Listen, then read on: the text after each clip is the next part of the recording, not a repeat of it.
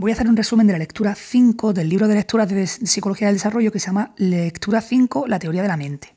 Tenemos primero una introducción en la que nos explica pues, que una de las características fundamentales de los seres humanos es que realizamos la mayor parte de nuestra vida en estrecho contacto con otros seres humanos y para conseguir las complejas interacciones que ello implica, pues eh, no disponemos de señales químicas como la hormiga u, otro, u otros mecanismos que utilizan los insectos sociales. Entonces necesitamos lo que se ha venido a llamar la teoría de la mente. Desde hace 30 años pues, se habla en psicología eh, se habla en psicología de que disponemos pues, de esta teoría de la mente y que eso constituye uno de los rasgos que nos hacen humanos. Cuando se empezaron las primeras pruebas, lo hemos dicho en los apuntes, en 1978, eh, Premack y Woodruff pues, se plantean si un chimpancé es capaz de atribuir estados mentales a otro y se dan cuenta de que sí. De que sí, porque hacen un, trabajo con Sara, que era una chimpancé con la que habían realizado durante años experimentos sobre la comprensión del lenguaje, y hacen cuatro grabaciones en vídeo en las que un humano que estaba en la jaula pues intenta resolver en cada una un problema referente a conseguir un objeto inalcanzable. En una de ellas pues se trataba de unos plátanos que estaban demasiado altos para alcanzarlos directamente. En otra, por ejemplo, pues estaban fuera de la jaula. Y en todos los casos pues no era posible llegar a, ellos sin, sin servirse de algún elemento intermedio. Entonces, tras presentar cada grabación a Sara, pues le mostraban en la fotografía dos soluciones para cada situación. O sea, los, plátanos estaban o en alto o fuera de la jaula, pero no había ningún medio para alcanzarlos. Y tras presentarle la grabación a la mona, pues le mostraban dos soluciones para cada situación. Una era adecuada y otra era inadecuada para resolver el problema. Por ejemplo, una era subirse en una caja pues, para alcanzar los plátanos. Esa era una respuesta adecuada. Eh, y otra, pues a lo mejor no era adecuada. Y la tarea que se le daba a Sara pues, consistía en elegir la fotografía correcta. Resulta que prácticamente en todos los casos la chimpancé eligió la solución correcta. Y claro, esto, pues Woodruff y, y, Premack se pusieron on fire porque dijeron, joder, que, este, este, mono está entendiendo, ¿no? Luego repitieron el mismo experimento, pero con situaciones mucho más alejadas de la conducta habitual de un chimpancé, ¿no? Aunque ya tenía familiaridad con ella. Eh, por ejemplo, pues le ponían a escuchar música con un tocadisco desenchufado. Y igualmente pues, se le presentaban soluciones al problema eh, con fotografías, por ejemplo, pues una con el tocadiscos enchufado, que sería la correcta, otra desenchufado, o otra, por ejemplo, con el tocadiscos enchufado, pero con el cable cortado. Y claro, esta tarea es mucho más compleja que la anterior porque ni tiene que ver con situaciones familiares para la mona, ni, hombre, exige más complejidad, ¿no? Y resulta que Sara, pues, oye, eligió las soluciones correctas. Entonces, a partir de la interpretación de estos experimentos, pues Premack y Woodruff proponen pues, que hay que conceder al chimpancé una capacidad para atribuir estados mentales al actor, humano, ¿no? Entonces dicen, oye, pues eh, hay que decir que el mono se está dando cuenta de que el humano tiene intenciones, propósitos y luego también, pues hay que, hay que atribuirle eh, deseos de resolver la situación, ¿no? Y, y bueno, se ve que el chimpancé reconoce que lo que se representa en el vídeo constituye un problema, entiende que hay un propósito humano de solucionarlo y también pues se da cuenta de las alternativas que, y se da cuenta de que entre las alternativas que se le proporcionan pues eh, hay una que constituye la solución del problema y el mono la elige, ¿no? Así que podemos atribuirle al chimpancé pues una teoría de la mente que consiste en atribuir estados mentales a uno mismo y a los otros. ¿Y por qué se le puede llamar a esto teoría? Bueno, pues porque a partir de esos estados mentales no se puede, que no se pueden percibir directamente, el mono está haciendo inferencias y está haciendo predicciones sobre la conducta del humano, ¿no? Bueno, del otro, ¿no? Así que, pues se puede, se, puede entender por teoría de la mente pues, la comprensión intuitiva de los estados mentales propios y de los otros. Este trabajo de Premack y Woodruff, ¿qué pasa? ¿Que a todo el mundo le gustó? Pues no, suscitó intensas polémicas entre los investigadores y entonces la gente pues, se puso ahí a tope a investigar pues, si realmente esto era así y cuándo, y querían ver cuándo aparecía esta capacidad en los seres humanos, ¿no? Pues cómo surgía, qué características tenía. Y un experimento que ha tenido una gran repercusión e influencia en las investigaciones posteriores pues fue el de Bimer y Perner, que en 1983 pues, hacen un estudio sobre la comprensión de la falsa creencia. Bueno, pues cogen Wimmer y Perner eh, a, unos niños y, eh, y le explican una situación y le dicen, mira, hay un niño que ha guardado un trozo de chocolate en un determinado lugar para poder disponer de él cuando vuelva a jugar. Pero su madre se encuentra el chocolate y lo lleva al armario de la cocina en el que se guarda el chocolate. Entonces le preguntan a los niños que son objeto de estudio, oye, cuando el niño vuelva de jugar con mucha hambre, ¿dónde va a buscar el chocolate? Bueno, pues si un niño tiene desarrollada ya la teoría de la mente, pues nos va a decir que el niño del experimento va a buscar, el niño de la historieta, va a buscar el chocolate donde recuerda que lo dejó. Eh, aunque, aunque el niño, como observador, sepa que el chocolate está en otro sitio. Bueno, pues esta situación se llama el paradigma del cambio no esperado y normalmente se utiliza este paradigma del cambio no esperado para, eh, frecuentemente se utiliza para medir eh, cuando aparece la teoría de la mente. Esta teoría de la mente pues, es una capacidad básica para el funcionamiento mental humano que empieza a aparecer hacia los cuatro años de edad y algunos investigadores, entre los que se encuentran Alan Leslie y Fritz, bueno, pues proponen que los niños autistas no han formado adecuadamente una teoría de la mente y que tienen problemas para entender estas situaciones. Ahora vamos a ver un texto que forma parte del libro de Uta Fritz que se llama Autismo, hacia una explicación del enigma. Y en él, pues Fritz plantea una serie de problemas interesantes que están relacionados con la comprensión de la mente. Y se va a introducir una variación de la prueba de Bimer y Perner que se ha hecho tan popular que es el juego este de Saliana, ¿no? Bueno, eh, esta vamos a describir la situación esta de, de Bimer y Perner y ya nos vamos con el texto de Fritz.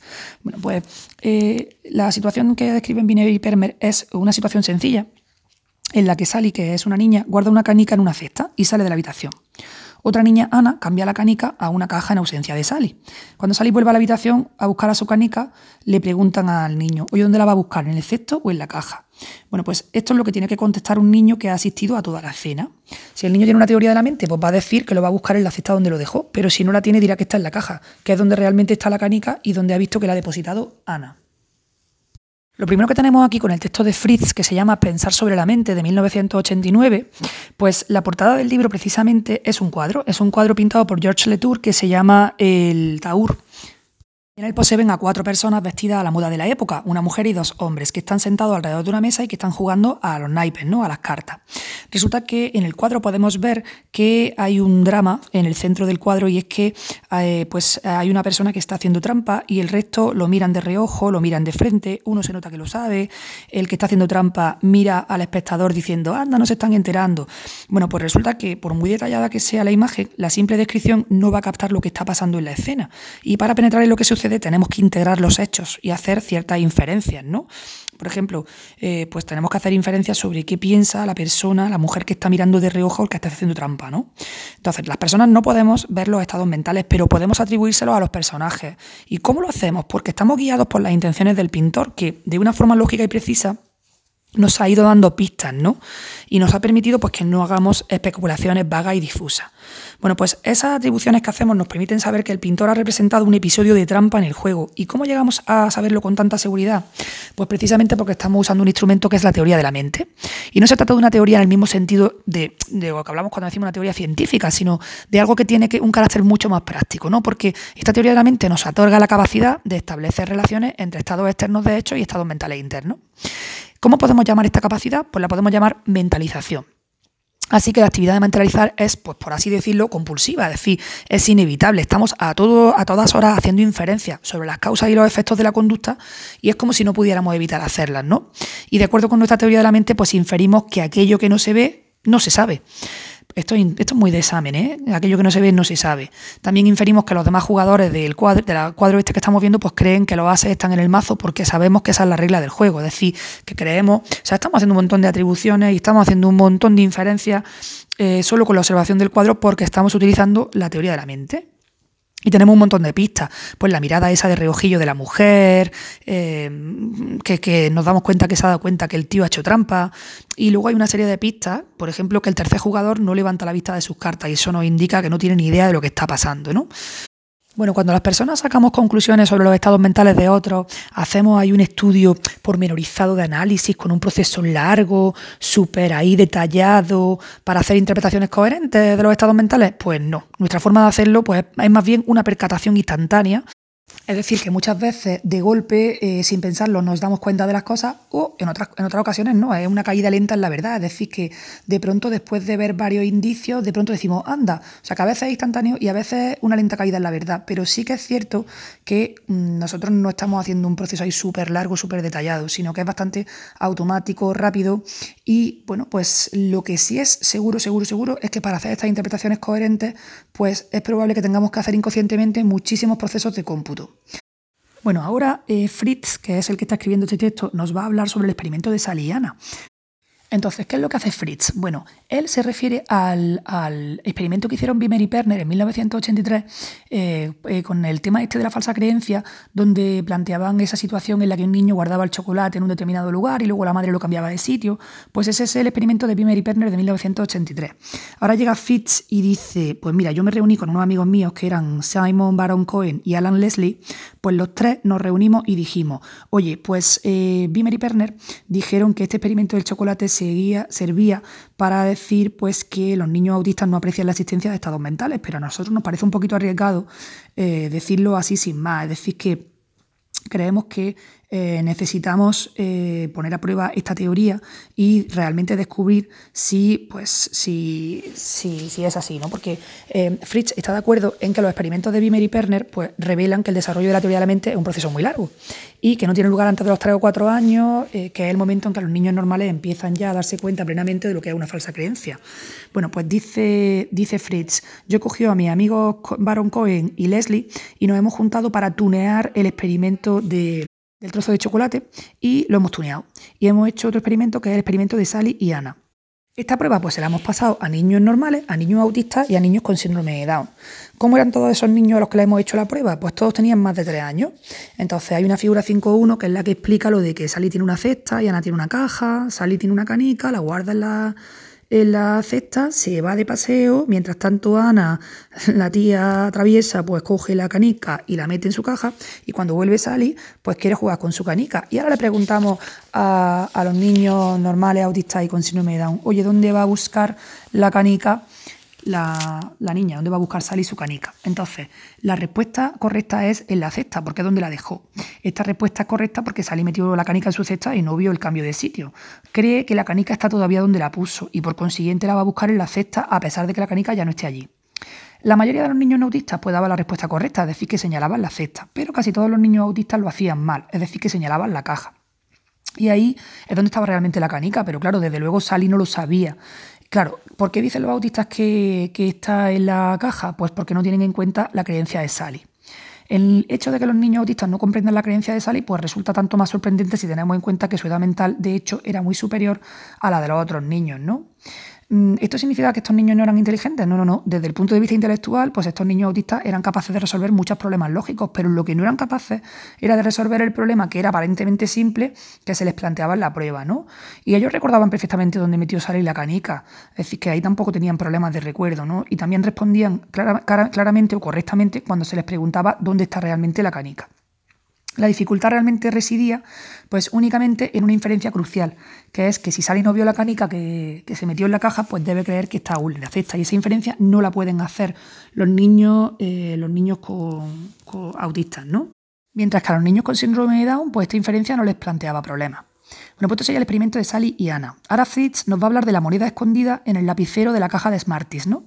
Bueno, pues dice Fritz, oye, después del experimento de Saliana nos venimos arriba y dijimos, vamos a hacer otro experimento. Entonces, para probar eh, la posibilidad, pues hicimos un estudio en el que teníamos además otro objetivo, que era administrar la prueba a una muestra de niños autistas que tuvieron incluso más capacidad intelectual que los anteriores, ¿no? Y esto lo hicieron Leslie y Fritz en el año 88. Dice Fritz, pues mira, en aquel experimento nosotros mismos representábamos la escena. Es decir, que Leslie pues me daba una moneda de forma ostentosa y me pedía que la escondiera en uno de los tres sitios, de tres sitios posibles. Yo elegía un lugar especial para esconderla, dice Fritz, ¿no? Y le pedí al niño que me ayudase a recordar dónde había puesto la moneda, porque el niño estaba conmigo ahí escondiendo la moneda, ¿no? Luego salía eh, de la habitación con algún pretexto, yo, yo salía con la habitación, de la habitación y mientras estaba afuera, pues mi amigo Alan Leslie pues cambiaba la moneda de sitio en actitud conspiratoria delante del niño, ¿vale? Entonces luego Alan le preguntaba al niño con toda naturalidad, ¿dónde piensa Uta, que Uta es Fritz, ¿no? ¿Dónde piensa Fritz que está la moneda? ¿Ha visto Fritz lo que hemos hecho? ¿Sabe Fritz que ahora la moneda está aquí? Señalando el nuevo escondite, ¿no? Y por último, pues Leslie hacía la última, la misma pregunta crítica de antes, que le decía al niño autista, oye, ¿dónde va a buscar Fritz la moneda cuando vuelva?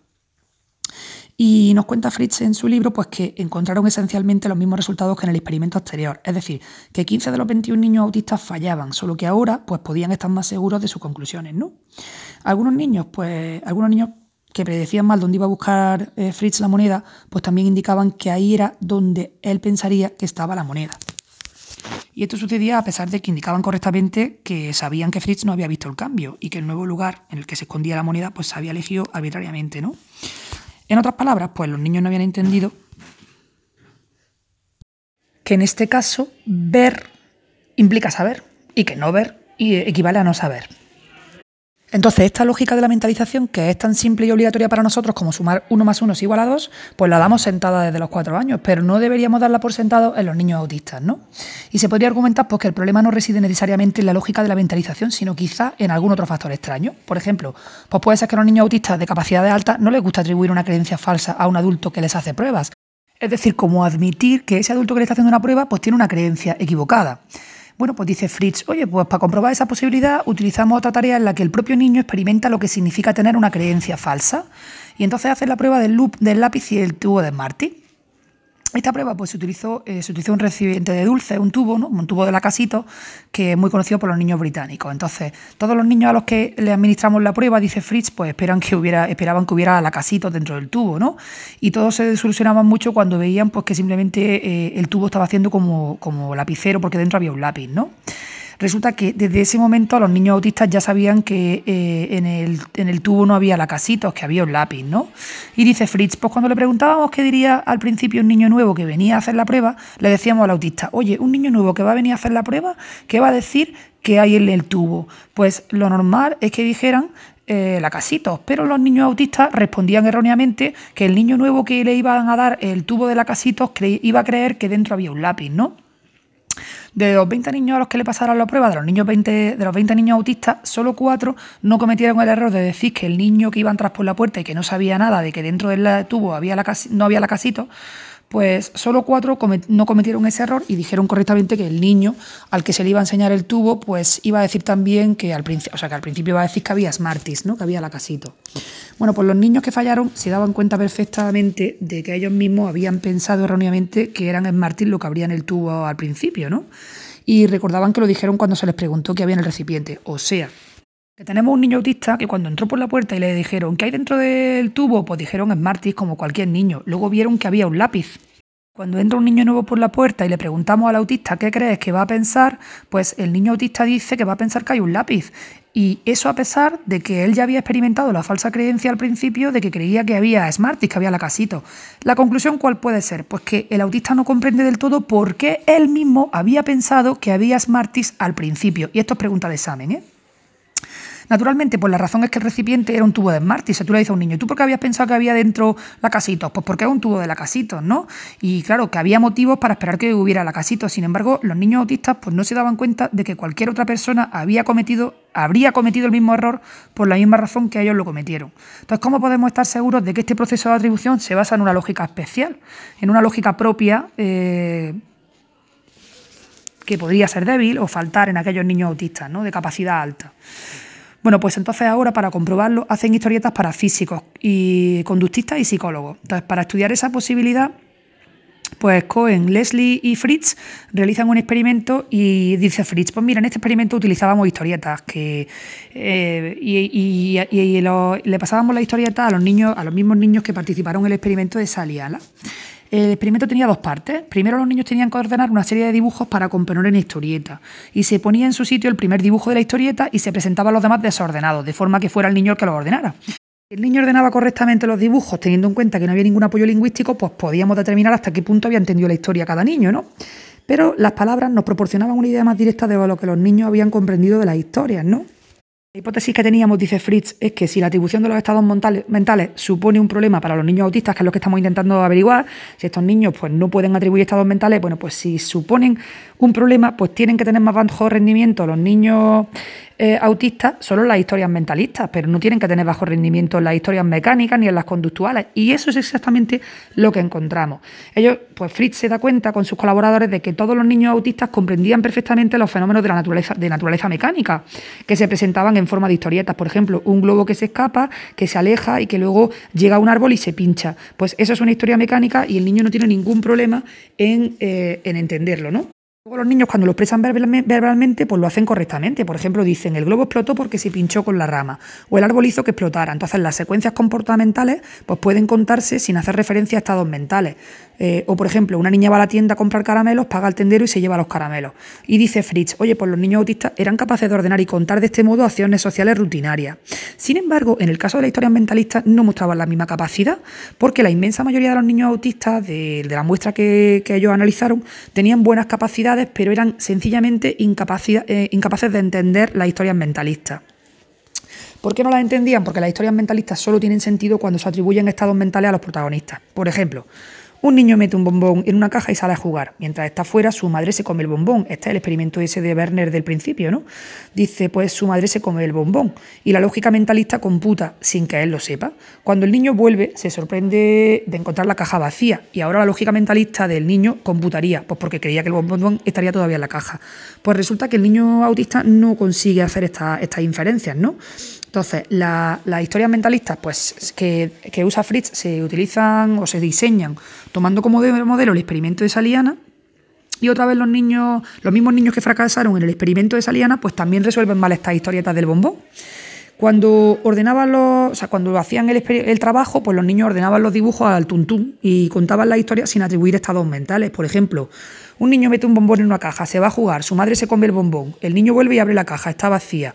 Pues esto no es una historia, aunque relate los hechos en su orden correcto, no es una historia porque como historia no tiene más sentido que cualquier otra descripción de los mismos hechos en orden distinto, ¿no? Por ejemplo, si dice el niño mete un bombón en la caja, se va a jugar, vuelve y abre la caja, está vacía, bueno.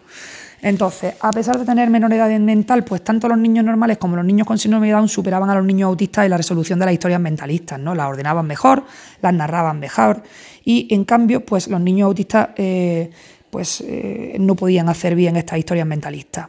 ¿En qué se aventajaban los niños autistas? Pues tenían una ventaja en las historias mecánicas y en las historias mecánicas los niños autistas lo hacían mejor que los niños normales y los niños con síndrome de Down. Y todos hacían más o menos igual de bien las historias conductuales. Esto también es pregunta de examen. ¿eh? Niños autistas mejor en historias mecánicas, peor en historias mentalistas y igual más o menos en historias conductuales. Y estos resultados pues, ponen de manifiesto que los niños autistas son mejores físicos que los otros niños y conductistas tan capacitados como ellas, pero que los otros son mejores psicólogos. ¿Qué indican los resultados de todo esto? Pues que el pensamiento sobre estados mentales demanda una clase de capacidad que es muy distinta de la que interviene en el pensamiento causal y conductual. Joder, esto es pregunta de examen total, ¿no? Pero si los niños autistas carecen de impulso de coherencia central, como propone Fritz, pues ¿cómo podemos explicar su capacidad para dar sentido a secuencias de acontecimientos físicos y comportamentales?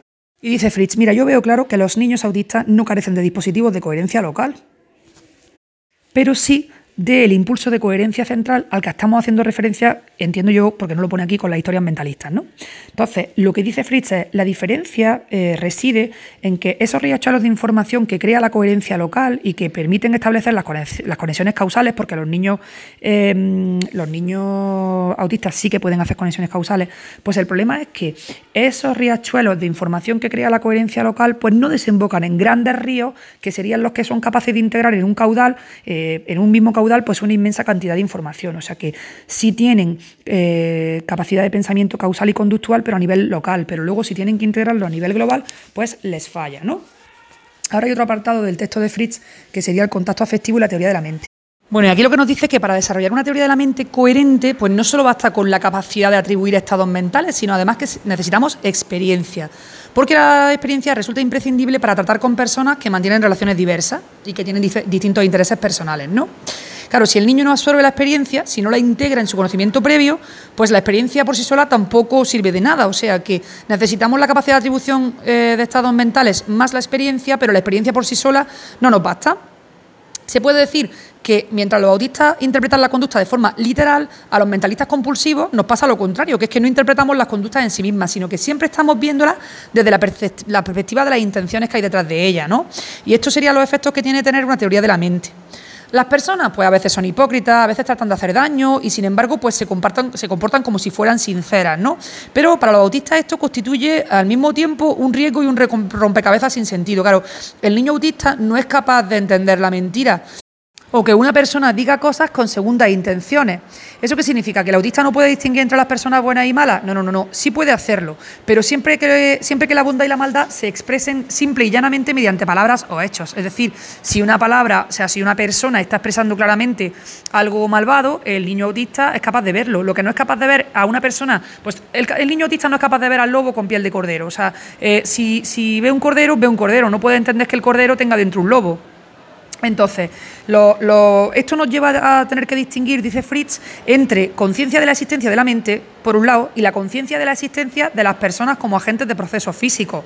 Los autistas no tienen lo primero, pero sí tienen lo segundo. Es decir, que si un niño autista, esto lo estoy diciendo yo, no lo pone aquí, pero vamos, cuando entendemos que el niño autista es eh, consciente de las personas como agentes de procesos físicos es que el niño autista puede estar viendo a una persona que está haciendo deliberadamente y abiertamente algo mal y es capaz de ver que esa persona es mala. Lo que no es capaz es de ver que hay una existencia de una teoría de la mente eh, en la que una persona que puede hacer como que está haciendo algo bueno, realmente eso sea malo.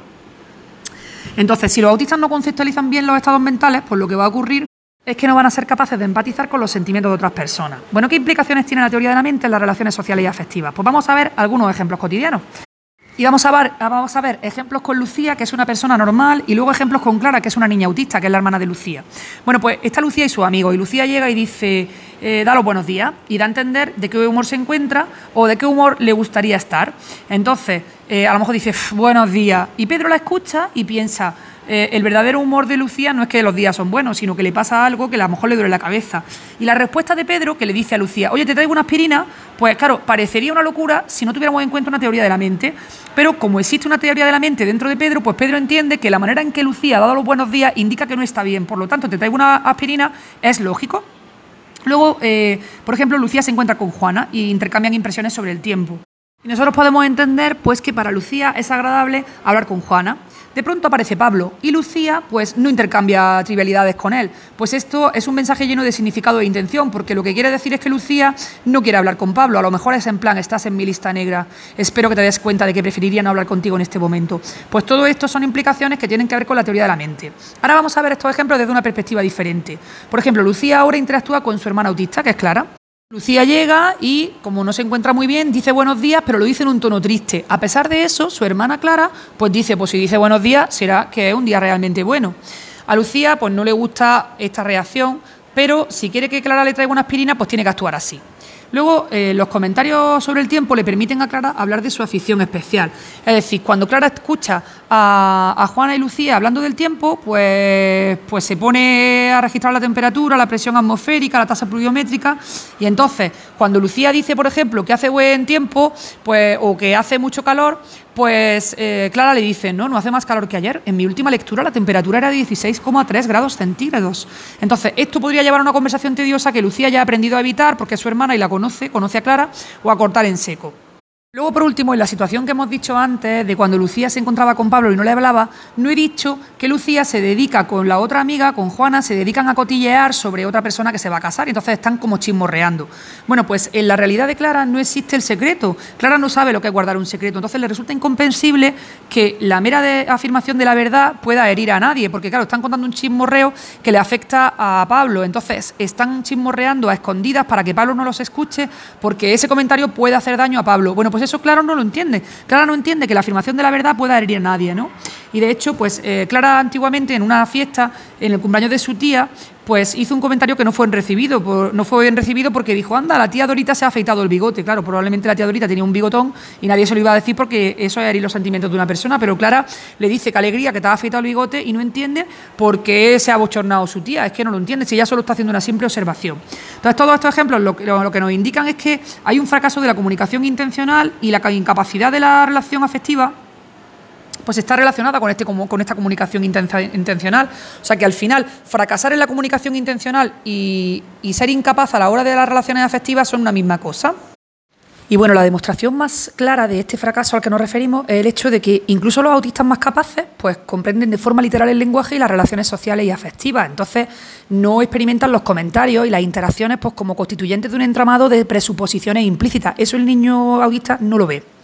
De todas formas, para concluir este apartado, pues tenemos que decir que la soledad del niño autista no consiste solo en una deficiencia de expresión y comprensión de las emociones, porque también hay otros estados mentales, además de las emociones, que son un misterio en los niños autistas, pues estados como, por ejemplo, conocer y creer. Ya nos quedan solo eh, dos cositas que son el autismo y la autoconciencia, por un lado, y por otro lado, el origen de la teoría de la mente. ¿Qué dice Fritz sobre autismo y autoconciencia? Pues bueno, él dice que si los niños autistas tienen problemas para desarrollar una teoría de la mente, pues deberíamos también intuir que van a tener problemas para desarrollar la autoconciencia. Y sin embargo, sin duda, pues poseen representaciones adecuadas de su yo corporal. Esto yo lo veo también como pregunta de examen. Y además los niños autistas distinguen a, distinguen a las personas de los objetos y a las personas conocidas de las personas extrañas. O sea que todo eso sí lo pueden hacer.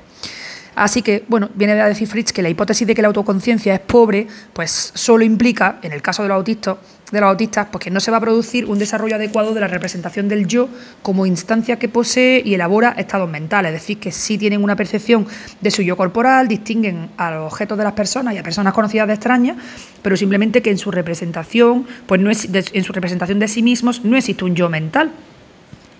¿Por qué? Porque si suponemos que ese yo mental es un resultado de un proceso de reflexión, pues tendremos que aceptar que quizá en el caso de los niños autistas no existe eh, cuando no existe una capacidad de reflexión de los estados mentales sobre sí mismos. O sea que si el niño autista no es capaz de reflexionar sobre sus propios estados mentales, entonces no existe un yo mental. Y si existe, pues es un yo reflexivo que es tan huidizo como el espejo de un espejo, dice Fritz, eh, y ya está, para cerrar aquí dice que la autoconciencia pues, constituye el punto culminante de la capacidad de atribuir estados mentales. Y de hecho, cuando vimos la teoría de la mente dijimos que uno de los pilares es la autoconciencia. Entonces, eh, la teoría que aplicamos a las mentes de los demás es exactamente la misma que empleamos para entender nuestra propia mente. Recurrimos a nuestros estados mentales pues, para explicar por qué hicimos esto y lo otro, ¿no? Y siempre que no es posible, pues atribuimos la conducta a propósitos y motivos coherentes, ¿no? Intentamos siempre evitarla, imputarla a, a causas externas y azarosas, sino que intentamos que las cosas tengan un sentido, ¿no?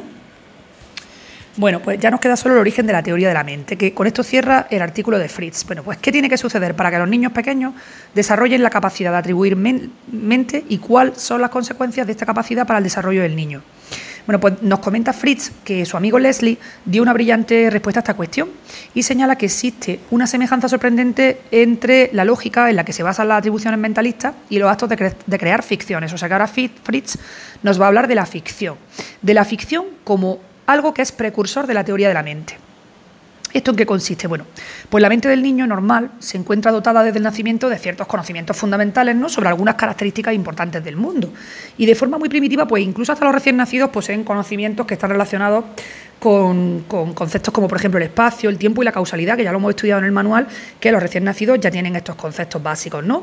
Y los bebés tienen también ciertos conocimientos sobre personas y sobre objetos, que, y, y por eso los bebés responden de forma diferente a uno y a otros, ¿no?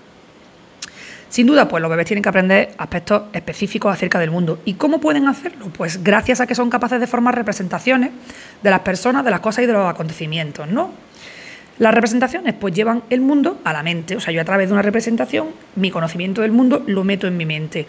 Pero desde el primer año los niños desarrollan la capacidad de dar un paso gigantesco en su desarrollo y este paso pues consiste en la capacidad de elaborar esas representaciones acerca de las representaciones, es decir, metarepresentaciones de los sucesos del conocimiento del mundo real, ¿no? Así que las representaciones pues son a las, a las metarepresentaciones como los conocimientos son a los conocimientos sobre conocimiento. Y este avance evolutivo, pues dice Leslie que tiene un significado y una enorme importancia eh, para todas las funciones mentales superiores, porque eh, dice Leslie que tendríamos como un mecanismo que se llama el desacoplador, el desacoplador, que explica cómo pueden funcionar las metarepresentaciones. Y esto lo, lo explica Leslie así. Dice, mira, este mecanismo, el desacoplador, pues está prefigurado de manera innata, pero solo madura en el segundo año de vida, o sea que lo tenemos ahí de serie, pero tiene que madurar, ¿no? Y eso pasa en el segundo año de vida. ¿Qué pasa a los dos años? Pues que el niño comienza a desarrollar la capacidad de crear ficciones, ¿vale? Año dos, ficciones. Y luego, pues a partir de estas ficciones desarrolla gradualmente su capacidad mentalista. Así que junto a otros factores, pues este desarrollo hace posible que llegue a formarse finalmente una teoría de la mente completamente elaborada. y ahora nos dice Fritz que Leslie ha descubierto que eh, todo esto del desacoplador y del mecanismo este que está prefigurado de forma innata, pues resulta que en los niños autistas falla. Entonces, los niños autistas les falla el juego de ficción. Y mm, les falla el juego de ficción y les falla la capacidad mentalista. Y nos explica Leslie porque está comprobado que los niños autistas nunca hacen, o casi nunca hacen juegos de ficción, ¿no? Pues dedican su tiempo a otras cosas, a hacer juegos orientados hacia la realidad. Y rara vez nos encontramos un niño autista eh, que esté haciendo pues, juegos imaginativos, de hacer como si soy un no sé cuánto, un no sé qué, pues los niños autistas no suelen hacer esos juegos imaginativos que son tan típicos en los niños preescolares normales, ¿no? Y bueno, hemos dicho que existe un juego orientado a la realidad y un juego orientado a la ficción. ¿El juego orientado a la realidad es bueno? Sí, porque plantea muchos problemas interesantes, ¿no? Pues responde a las propiedades reales de los objetos, expresa el conocimiento de su uso convencional, o sea que el niño también crece y se desarrolla y evoluciona su conocimiento del mundo a través del juego orientado a la realidad. Pero el juego orientado a la ficción es la releche, porque plantea rompecabezas mucho más intrincados, ¿no? Entonces, por ejemplo, ¿cómo puede ser que un niño piense, que piense en un plátano como si fuese un teléfono, o en un trozo de plástico como si estuviera vivo, o en un plato sopero vacío como si tuviera sopa? Pues si el niño está desarrollando un sistema representacional, podríamos decir, ¿cómo puede el niño tolerar estas relaciones semánticas que obviamente están distorsionando la realidad? ¿Cómo puede tolerar el niño esas distorsiones de forma más o menos arbitraria? No tiene sentido. Bueno, pues sí tiene sentido dentro del desarrollo de una teoría de la mente. Entonces, así es como funciona Así es como comienza Alan Leslie un artículo en el que trata de aclarar sistemáticamente los orígenes, tanto de la ficción como de la teoría de la mente. Y Leslie considera que es el componente esencial de la capacidad metarepresentacional, el desacoplamiento. Esto es muy pregunta de examen.